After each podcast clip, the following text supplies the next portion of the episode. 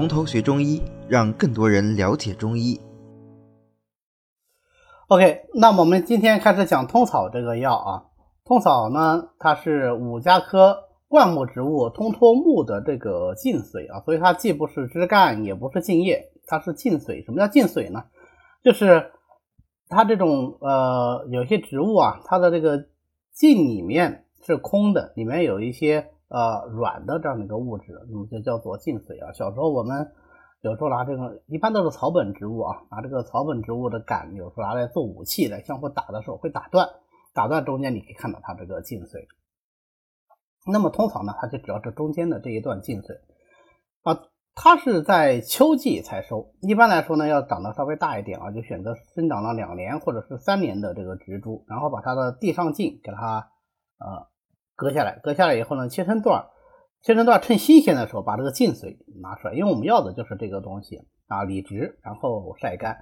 那么这个浸髓它实际上是个圆柱形的，所以它晒干以后，我们再加工的时候，我们把它切成方形的这个薄薄片儿那就叫做方通草。那圆柱形切成方形，边上是不是就一些呃边边角角的啊这种呃修剪下的边条？那这个呢就叫做丝通草。方通草和丝通草呢，其实只是这种切片的形状不一样而已，它这个物质本身啊都是一样的，都是同一种东西。OK，那么通草它的这个性味呢是甘淡微寒的，归肺胃二经。那我们看一下啊，甘淡而微寒，推测它的功效会有什么呀？微寒呢肯定能够清热嘛，对吧？淡，我们说淡渗就能够利湿。那么味甘的话，说明它这个药性是相对来说比较平和的，甚至是可能有补益的啊。具体到通草有没有补益呢？我们现在还不知道，对吧？我们现在完全是根据根据这个药性来进行分析。那归肺经和胃经，如果是说呃归肺经的话，肺为水之上源，它本身又是淡渗的啊，可能可以利水。那么同时它既然是微寒的，有没有可能会有清肺的作用呢？又能清肺又能化水，那么肺为储痰之器，有没有可能有化痰的作用呢？啊，有这个可能性，对吧？啊，如果说是归胃经的话，那么呃又是为寒的，那有没有清胃的作用呢？不知道。我们来看一下它的药性啊。刚才是纯理论推测，对不对？那我们具体来看一下，实际上它是怎样一种功效？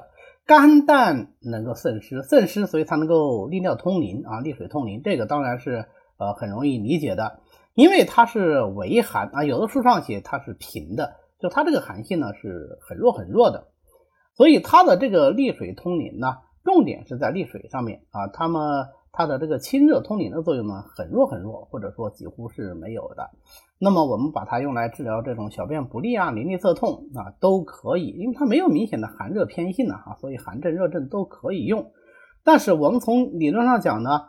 当然，这种淋症还是以热淋为多，那还是以热淋为多，所以呢，呃，这样通草就往往显得力有不逮，所以很少单用它啊，一般都是配伍使用，就觉得它这个力量呢可能还是不够强。但是它有它的特点，它叫通草，通草嘛，对吧？本身又是这个植物的呃浸髓啊，所以它有这个通的作用，甘寒又能归胃，其性又能通。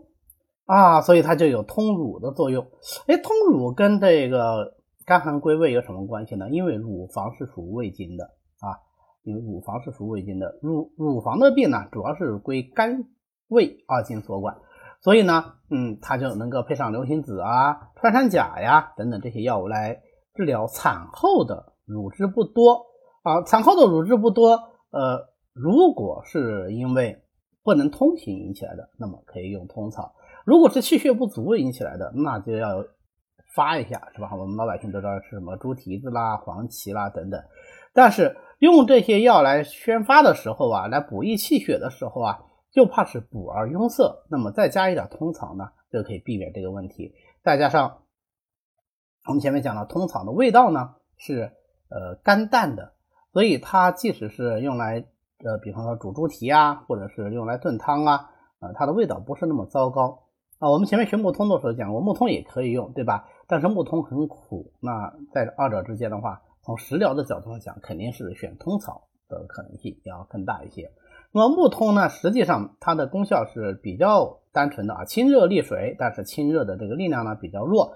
重点是在于利水。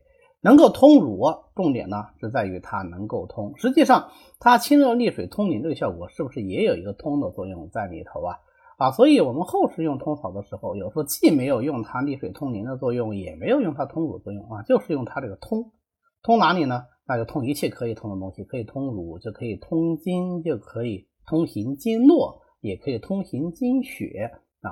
呃，借助它这个通的这个作用啊，也是一个它比较常用的。一个功效，那么它的这个用药特点呢比较有特色啊，因为这个浸水啊特别特别轻啊，呃三克五克就是很大一堆了，所以我们本着轻药轻用的原则，一般来说呃通草就是用两到五克就够了。像我个人用的话，一般是用两克，很少超过三克啊，顶多就是三克。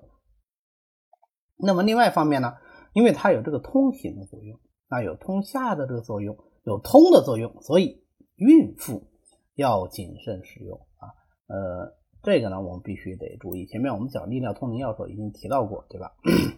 就是孕妇用整个利水渗湿这一大类的药的时候，尤其是用利尿通淋药啊这个亚类的时候，一定是要注意它的风险。好的，今天呢我们就讲到这里。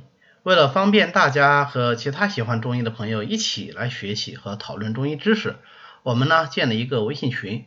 欢迎大家扫描下方的二维码，添加我们的管理员的微信，然后发送“从头学中医”，他就会拉大家入群的。那么我们下次再见。